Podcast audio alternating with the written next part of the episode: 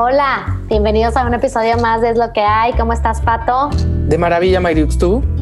Bien, también. Súper. Oye, vamos a hablar hoy de un tema que creo que a lo mejor debimos de haber hablado, como bien nos dijo Francisco, antes del propio podcast. No sé por qué un año después se nos ocurrió, pero realmente es un tema fascinante y tenemos a alguien increíble. Vamos a hablar de la voz, el poder de la voz. Sí, tienes razón. A lo mejor debimos de haber preguntado cómo está ese rollo antes de empezar a hacer este, este trabajito, pero, pero pues nunca es tarde. Vamos a darle lo que hay. Sí, y por eso está con nosotros Tania Lomnitz, quien es especialista vocal, ¿no? ¿Cómo estás, Tania? Hola, gracias, gracias por invitarme aquí. Feliz de estar aquí con ustedes. Gracias estamos por acompañarnos, Tania. Sorprendidos para bien que exista tu especialidad, o sea, que exista una coach pedagoga de voz. ¿No? O sea, parecería, es, es muy común escuchar a lo mejor, ¿no? Alguien que te dé clases de canto, por así decir, ¿no? A un cantante o algo así. Pero de reclamación o de locución. Sí, pero me parece que lo que tú haces va mucho más allá y es un abanico gigante de opciones, ¿no? Sí, sí, sí, pues este, soy un poquito curiosita con el tema de la voz. Entonces, eh, una cosa va llevando a otra. Digamos que ya ahora yo ya lo puedo platicar de una manera muy coherente, pero digamos cuando era chavala, este, pues que vas como viendo qué es lo que te está interesando y vas hacia las cosas que te van interesando. Pues estudié teatro, estudié psicología y estudié música en la, canto jazz en la superior de música. Eh, y, entonces fui como tejiendo estas cosas que en su momento parecían como disociadas y que uno ya lo va tejiendo de un, que en un momento ya de repente lo puedes plantear de una manera que suena lógica y que es lógica porque ya hay una construcción, ¿no? Sobre la marcha. Interesante. Dime una cosa, o sea, yo creo que nada, no es que no haya nada más poderoso que la voz, pero casi como ser humanos es una fuente de poder infinita, ¿no? O sea, una voz que grita no es la misma una voz que grita fuerte que una voz que grita pituda, me explico. O sea, hasta en el mismo enojo puede afectar tu percepción, ¿no? O, hablando, digo que este no es un podcast de política, pero hablando de políticos, ¿no? O sea, cómo influye un, eh, un presidente que a lo mejor no tenga presencia o voz, ¿no? Comparado con alguien que cuando dice, o sea, yo me acuerdo mucho Vicente Fox y ni siquiera estoy hablando si fue bueno o mal presidente, pero tenía una voz que imponía, ¿no? y a lo mejor Peña Nieto tenía una voz muy chiquita, por así decir, ¿no? Sí, sí, sí, sí lo toman en cuenta los presidentes. Ellos sí lo sí, sí, sí toman clases de, de ello porque pues sí es sumamente importante este, justamente sí, sí ya hay em, pues esas especialidades, esas especialidades que yo sí puedo hacer, por cierto. Si hay algún político. Político interesado, favor de llamar. No creo que nos escuchen. pues, no que no, porque no los criticamos bastante. Era lo que te iba a decir, porque no, no son nuestros mejores amigos. No, exacto, es lo que iba a decir que una amiga me dijo así como, oye, ¿no? Tal persona necesita y yo, mm". como que creo que no eh, quiero. Traigo la agenda llena. creo que no. sí, no, no me metí. Pero así que en efecto, sí, se vuelve complicado en esas épocas que uno mira alrededor. Digo, ¿eh? cambiando un poquito de tema, tu interés por este tema de la voz fue naciendo a partir de las artes escénicas. Eh, sí, o sea, digamos que partió, partió, em, sí, partió en las artes escénicas. Y luego lo ligaste con la parte esta de la psicología, que esta parte, no sabes cómo me encantó ahorita que, estábamos antes de, grabar el episodio que empezaste a contar. ¿Cómo afecta, o sea, cómo puedes leer a una persona de sus emociones según la voz que trae? Cuéntanos más de esto. Sí, bueno, lo que pasa es que les voy a contar cómo, cómo dio esto, digamos, esta conexión, ¿no? Tenía estas dos partes, lo que les digo, que fui como, e-, eran dos intereses y de repente hicieron así, ¡chun! ese cachún pasó porque yo estaba viviendo en Venezuela, porque me enamoré de un venezolano y de hecho mi hija mayor es, venezolana. Bueno, estaba yo viviendo. ¿Te enamoraste por el acento y la voz? Exacto. la voz. Sí ayudan, sí ayudan el acentito, ¿cómo no? Y qué bonito hablan los venezolanos, ¿sí o no? Sí. Sí, la verdad que sí. ¿Qué te voy a ¿Qué lo voy a negar? este, entonces estaba ahí y pues toqué algunas puertas estando ahí y empecé a trabajar con Rajatabla, una compañía de teatro. Y empecé a dar clases con, con los chavos que estudian ahí, con esa compañía. Y de repente eran 13 chavos y chavas. Y empezamos así como, les empecé a hacer unas cosas como de, tonos, con el tono vocal. Empezamos a subir, a subir, a subir de tono. Y de repente ya en los agudos algo pasó y de repente, ¡pum!, una catarsis emocional en la clase de voz. En ese momento yo había estudiado la carrera de psicología en la UAM Xochimilco, pero todavía no tenía mis maestrías en psicoterapia gestalt. Les dije así como, a ver, suelten el ejercicio, suéltenlo, suéltenlo al suelo, ya. respiramos, estamos aquí, en este lugar, en este momento, pum, pum, pum, pum. O sea, se acaba el ejercicio. Pero me quedé sumamente impresionada. Dije, ¿qué será? Pueden ser dos cosas, o la vibración, o sea, que llegamos a un tono específico que tiene una vibración tal que crea algo así, ¿no? O está todo el mundo muy nervioso por la situación política que está pasando Venezuela y entonces hubo, la voz es un, es un conducto, ¿no? Entonces, una era meterme por la parte como de la, este, ¿cómo se llama esta, esta, la, los chinos, se me fue por un momento. Acupuntura. Acupuntura, exacto. Una era meterme por el lado de la acupuntura vocal, que queda pendiente y no lo he hecho y se me hace muy interesante.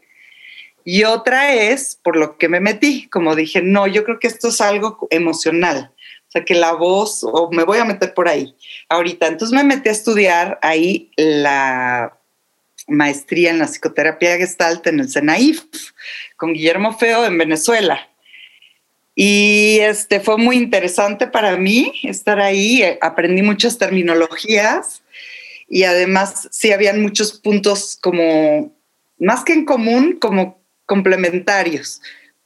Entonces, bueno, no sé si es por ahí iba tu pregunta o hay más, hay más, ¿verdad? Yo, por ejemplo, te, como que te quiero preguntar, ¿qué pasa con alguien que, que tiene como temor al hablar o que siente que su voz no le gusta? Porque sí, me imagino que hay gente que siente que su voz no le gusta o, que, muere cuando tiene que hablar ante más de una persona. Este, ellos son, digamos, eh, potenciales clientes para esto que tú has estudiado. Sí, bueno, ellos van, yo creo que esa, ellos van más por el lado de la técnica vocal, o sea, por el lado más de, de lo que les sirve a los actores, ¿no? Este, ¿Por qué? Porque cuando uno se sube a un escenario como actor, no como actriz, eh, estás pensando bastante en la técnica. o sea, digamos que atrás de cualquier espectáculo hay muchísimo trabajo, eh, y entonces, eh, lo que te va llevando mucho es la técnica. Y así, por, por ejemplo, si temes hablar y quieres y eres conferencista, por ejemplo, entonces lo que te va a llevar es pensar en la técnica. Ok. saber que el diafragma te está sosteniendo, ¿no? Saber cuáles son tus puntos de trabajarlos, ¿eh? Yo creo que esos los profesionales con los que tratas tú, pero como dice Mayra, los ciudadanos de a pie, y yo me, me conecto con eso porque la verdad me piden bastante, bastantes conferencias para no ser conferencista. Gracias. ¿Sabes qué me pasa? Y Mayra me ha oído mil veces. Uno, uno, a mí se me olvida lo que digo de los nervios. Entonces, eso me vuelve a ser un poco difícil un, un juez. O sea, sé que la gente se engancha por la retro, pero digamos que en cuanto yo me suba, se cuenta que es como un cassette en, en blanco, ¿no? No me acuerdo de mucho. Pero déjate esos cuando me oigo, o sea, cuando me graban y me oigo, Tania, no puedo, me, detesto. Digo, ¿qué voz? O sea, ¿cómo me hicieron caso?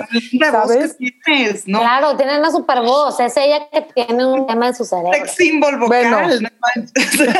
lo sé, pero justo te quería preguntar, o sea, yo hay veces que digo, no sé distinguir, a lo mejor, ¿Cómo es una voz? O sea, te quería preguntar si hay lineamientos y por ahí va la pregunta, porque te digo que cuando dices tú, o sea, yo jamás me he subido y he pensado en mi diafragma, o sea, de milagro sé dónde está, ¿me entiendes? Pero, pero, ¿qué, cómo, es ¿cómo es una voz de líder, por ejemplo? ¿Cómo es una voz de ventas? ¿Cómo es una voz persuasiva? ¿Cómo es una yo voz? te voy a interrumpir ya que me dijiste que lo podía hacer para hablar antes de esto de una cosa que dijiste muy importante, que cuando me oigo mi voz grabada es como que no te reconoces. Y eso pasa por una razón. Eso pasa porque la, cuando uno escucha la voz del otro, entonces estás, todo esto son ondas, como, como sabrá Francisco.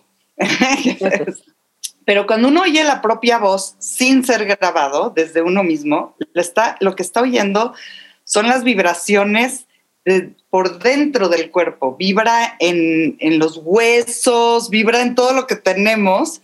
Es que esa me gusta muchísimo. Interno.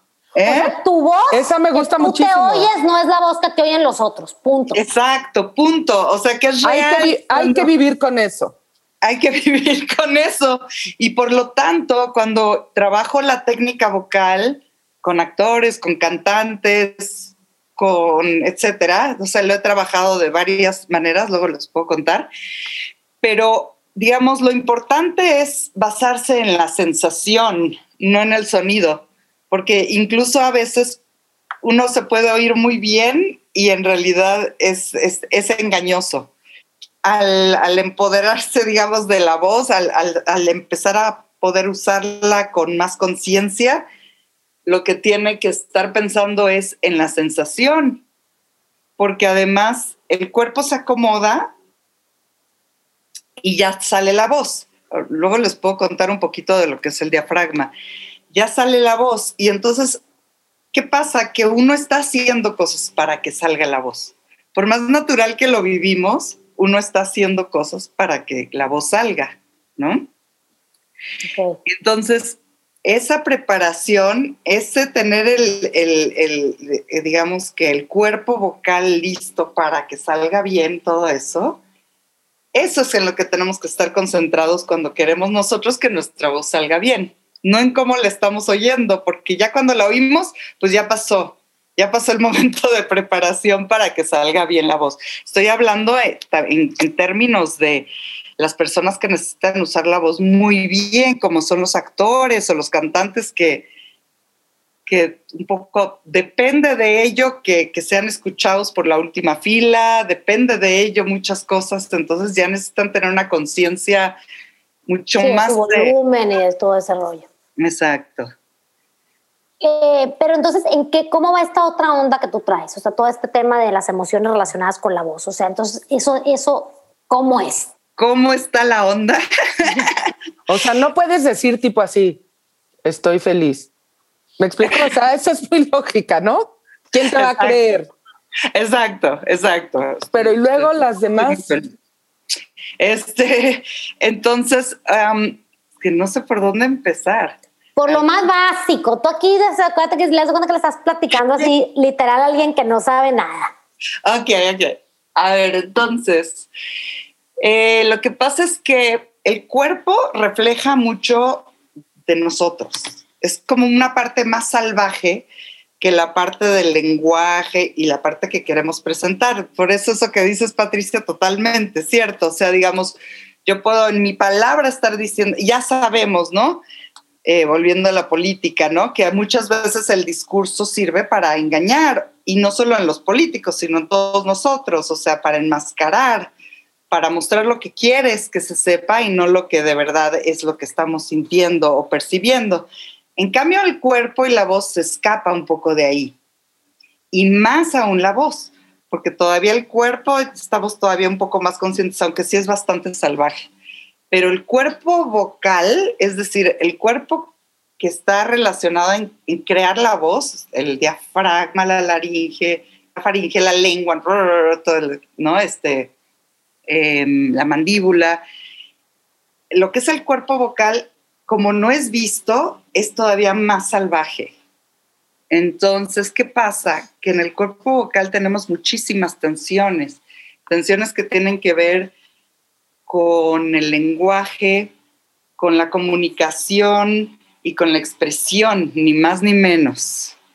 Entonces, ¿qué pasa? Que al ir trabajando, relajando nuestro cuerpo vocal, eh, entonces, digamos que para, tanto para, yo lo uso por ejemplo, en el CUT, donde trabajé con alumnos de tercer año, por un año con, con Mario Espinosa y todo padrísimo.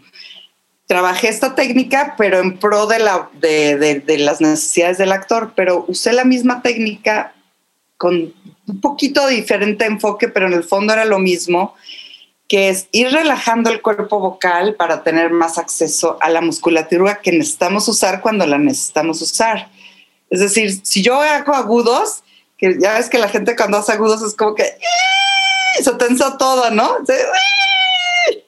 Este, y no hace falta tensar todo, nada más hace falta usar el diafragma y lo demás hace falta relajarlo. Entonces, ¿qué relajar y qué usar? Y al revés, cuando lo uso como psicoterapeuta, entonces, y como investigadora de la voz emocional, es lo contrario, es relajo para ver qué emoción había ahí, porque hay mucha tensión y en la tensión hay protección y al ir relajando esas partes, pues uno puede ir comunicando emociones. O sea, por decirte, cuando tú le hablas a alguien por teléfono un día y te contesta con una voz así de, bueno, ¿qué te pasa? O sea, ¿cómo, o sea quiero como resumirlo en, que a veces Es, esa parte de ti no puedes como fingirla. O sea, si realmente estás triste, se te escucha triste y es como muy difícil que tu voz no responda a tus sentimientos. Algo así. Sí, exactamente. Exactamente. Y luego, y luego está la parte que es nada más el cuerpo. O sea, por un lado está la voz, pero si, por ejemplo, uno siempre hubo una dirección desde chiquito, ¿no? Como, por ejemplo, muchas veces en cuestiones de masculinidades con los hombres, que no puedes llorar, no, puedes llorar, no puedes llorar, no hay como una dirección ahí siempre, ¿no? Hacia ahí, desde muy chiquito, ¿no? Entonces, eh, ya hay, hay como mecanismos en que ya luego no puedes llorar. O sea, que luego ya estás en una situación en donde te están diciendo, puedes llorar, ¿no? Y expres, así tal, y no, ya no, ya no hay esa posibilidad, supuestamente. Entonces, ahí nos encontramos con, un, con, algo que trabajar, ¿no? Y ese algo que trabajar definitivamente está en el cuerpo vocal, ¿no? Ok, pero es lo que te digo, entonces, digamos, ¿qué consejo le darías a alguien que quiere vender o a alguien que quiere ser líder o a, nosotras mismas en el podcast que, que queremos ser Mariux. No sabemos, pero no, que tenemos un podcast. ¿Cómo, cómo, cómo, Te voy a decir.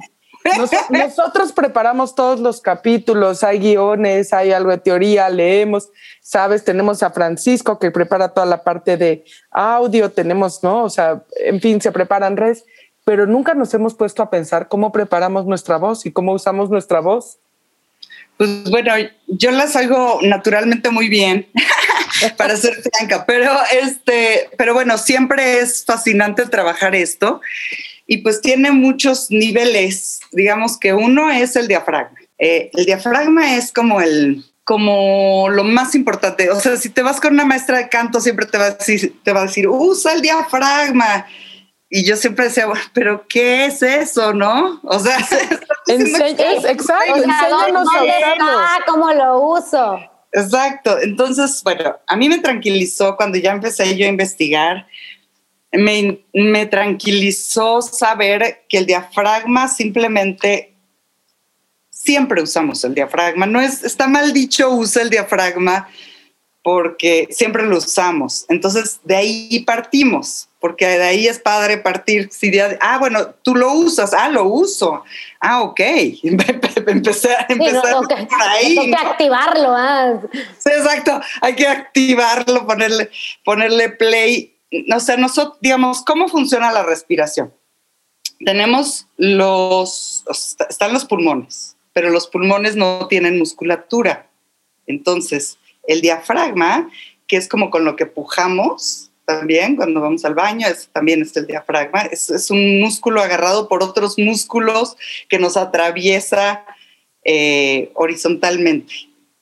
Entonces, el, el, diafragma, digamos, cuando está relajado, es poco cóncavo y al inhalar baja, o sea, el diafragma baja, eso hace que los pulmones bajen y eso crea una succión como cuando tienes un vaso y te lo pones aquí y, ya, y aspiras y se te queda pegado el vaso.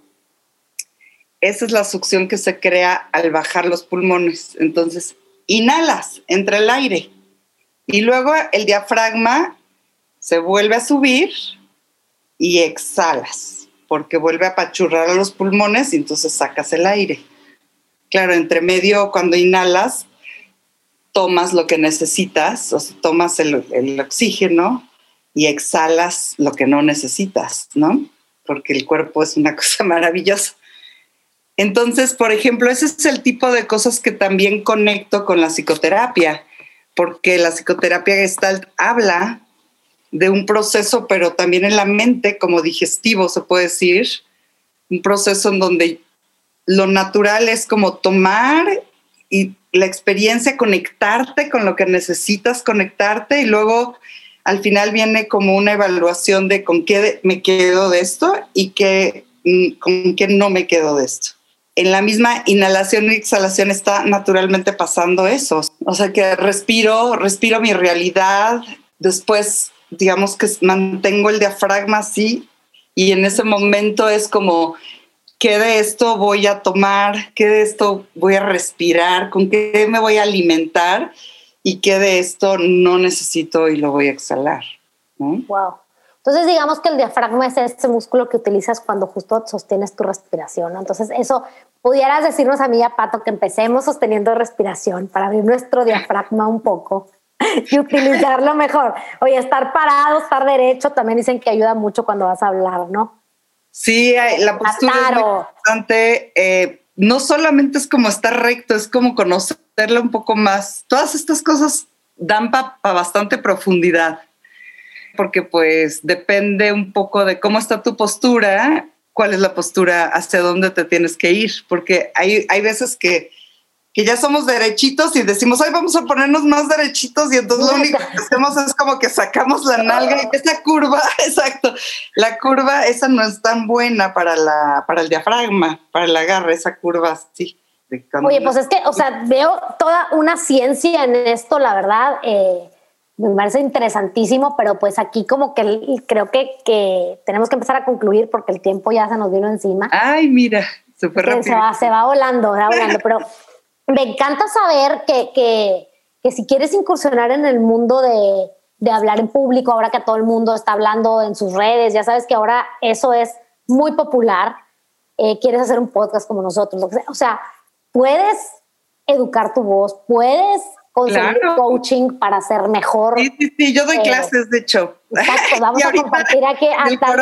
me han buscado mucho.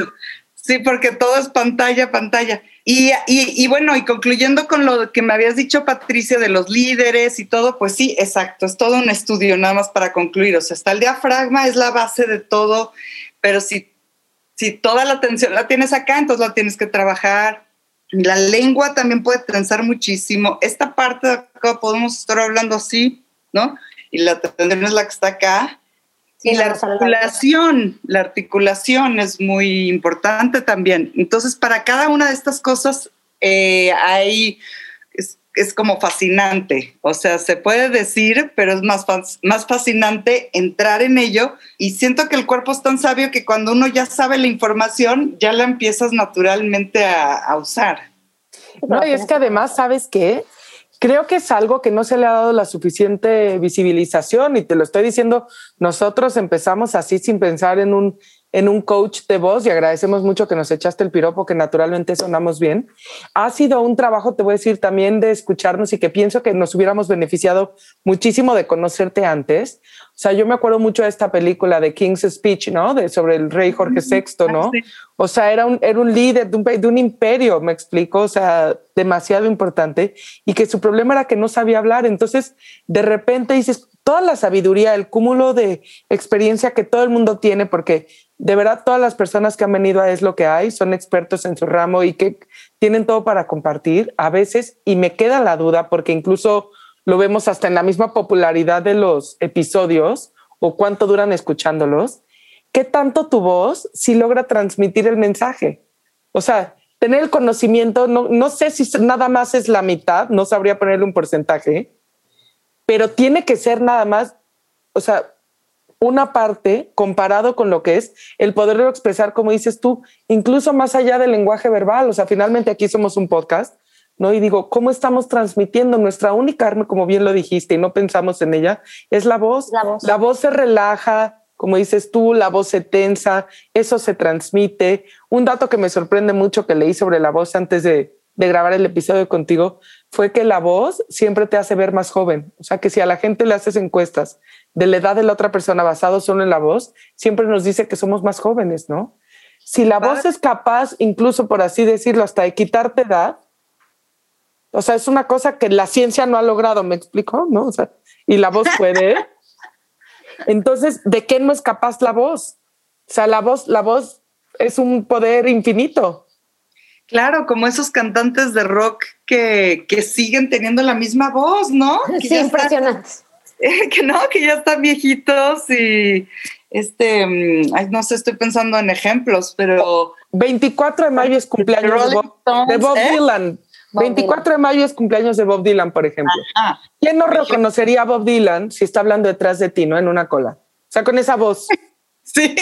Solo puede ser de él, ¿no? Hola. o como dices tú, Rolling Stones bueno, Rolling Stones yo creo que también tienen eh, ya por kilometraje, ¿no? Eh, pero el reconocimiento, Mick Jagger no para de cantar y de procrearse. Pero, pero sí, o no? No, creo que tiene un, tiene un hijo, creo que más chico que su bisnieto, una cosa así. Sí, pues sí. Increíble. Así no lo sabía. Creo que tiene un hijo más chico que su bisnieto. Eh, sí, digo, no para por las dos partes, pero él sí no para de, ¿no? de tener efecto con su voz en todos los sentidos. Pero, pero las voces son muy importantes, ¿no? O sea, yo cuando aprendo de alguien, sí me, sin querer te das cuenta que sí influye su voz. Una voz débil la identificamos, ¿no? Con alguien enfermo, inseguro y no sé las razones científicas, tú las sabrás, pero qué increíble saber que sí tenemos manera de, de conocer nuestra voz, ¿no? Y utilizarla para si es necesaria. Y de mejorarla si es necesario. O sea, yo estaba viendo el otro día que decían, bueno, es que ahorita lo que está pasando es que hay gente que habla demasiado bien o son conferencistas que han estudiado eso, pero no necesariamente tienen contenido. Sí, o sea, a veces se, se Hablando de podcast. hablando de podcast también. Y de muchas cosas, en verdad. O sea, yo conocí, ahora está dando conferencias este hombre, que en realidad, digo, lo conozco porque era el maestro de ceremonias, lo contratamos para ser maestro de ceremonias porque es un locutor. Y ahora es un conferencista de neo no sé qué cosa del espacio. O sea, neta estudió eso o literal se, se está leyendo algo y lo sabe decir muy bien como si fuera un actor. ¿Por qué no lo hace? a lo mejor el cuate que sí estudió el doctorado, ¿sabes? Porque a lo mejor le da miedo pararse y dar una conferencia sobre, sobre el tema que domina. Entonces yo creo que... Totalmente, totalmente. Puede ser muy injusto, pues, porque también hay mucho por aprendizaje. O sea, sí hay mucho de esta parte eh, que dije emocional, pero también hay que, bueno, si mis papás hablaban así, pues yo se los aprendí y así hablo yo. Y y no puedo romper con eso, al menos que trabaje.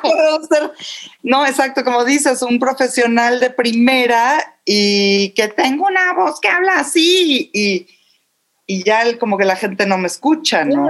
y qué difícil compartir tu conocimiento así, ¿no? Entonces, yo creo que qué padre y te felicito por el trabajo que haces. Invito a la gente que por alguna razón no se ha animado a compartir su conocimiento, pues que te busque y, y, se sienta con la seguridad de hablar, así como Pato y yo, que nos lanzamos al, al ruedo. También, también todo aquel que, que, se sienta con ganas de puede tener su coach de voz y lanzarse al ruedo. Sí, si Bob Dylan pudo cantar. Oye, no puedes hacer una no, lo voy a es Bob Dylan, no es por criticar, es Bob Dylan. Era lo que iba a decir, lo voy, a, lo voy a defender, pero tiene, tiene mucho que decir. Y, pero, pero lo que dices tú, logró cantar, es más, logró, les voy a recomendar, es mi, es mi disco navideño favorito, tiene un disco de villancicos. O sea, creo que no hay nada más antagónico que la voz de Bob Dylan cantando villancicos navideños. villancicos navideños y tiene uno hawaiano. Oh. O sea, no sé si es mi amor por él, Claro, no, no, Pero su voz lo logra. Es, Bob Dylan. O sea, es Bob Dylan. Y Bob Dylan es su voz, ¿sabes? Y, su voz, claro.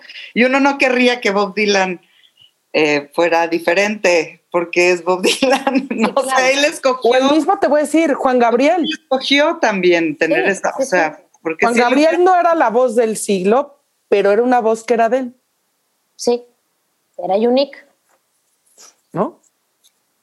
y vaya showman también, digo, ahí hay otras cosas, digamos, pero logró... Sí, pero, pero tiene una voz, sí, tiene una voz. Sí, me explico. Pero tiene una voz, si te pones a pensar hasta gangosa, ¿sabes lo que digo? Es sana, pues, o sea, no se queda ronco para, para el concierto que va a dar ni Bob Dylan. O sea, Bob Dylan hablaba aquí, cantaba aquí, pero no se ponía ronco. Porque era su voz, no la pues, fingía. No sé, no sé. en el caso de Bob Dylan probablemente no sé. ¿La voz mejora con la edad? Claro, es como el buen vino. Yo creo que depende, ¿no? Si la usas mal, si lo usas mal, no. Como, como también la fabulosa Whitney se la acabó. Ya de viejitos ya también. Oye, José José, o sea, tú oyes de verdad cómo cantó ese hombre los niveles que alcanzaba, su, su aire ese, que su diafragma no sé cómo está extendido, que aguantaba más que nadie, y ahora no puede ni decir hola, ¿cómo estás? Entre otras porque está bajo tierra, pero... Bueno, bueno, pero las últimas veces, las, últimas veces. las últimas veces, eh, últimos años. los últimos años. Pero es verdad, ya no puedo hablar. Que lo mismo digo que le pasó a Whitney, ¿no? Houston también en su, en su momento, esa gran voz ya no pudo cantar. En fin, Tania, bien, nos quedamos con muchísimo. Mil gracias por tu tiempo. Eh, bienvenida siempre. ustedes. Gracias. Tienes un diplomado pronto, lo vamos a poner toda la información en redes, vale la pena tomarlo. Eh, el día que controlemos nuestra voz, de veras vamos a controlar los resultados del 80% de nuestras acciones. Y felicidades por lo que haces y gracias por, por prestarnos tu voz. Gracias, Tania gracias, ¿eh? Me gustó eso de por prestarnos tu voz. Gracias a todos por escucharnos un episodio más de Es lo que hay. Recuerden cada miércoles nuevo episodio y síganos en redes.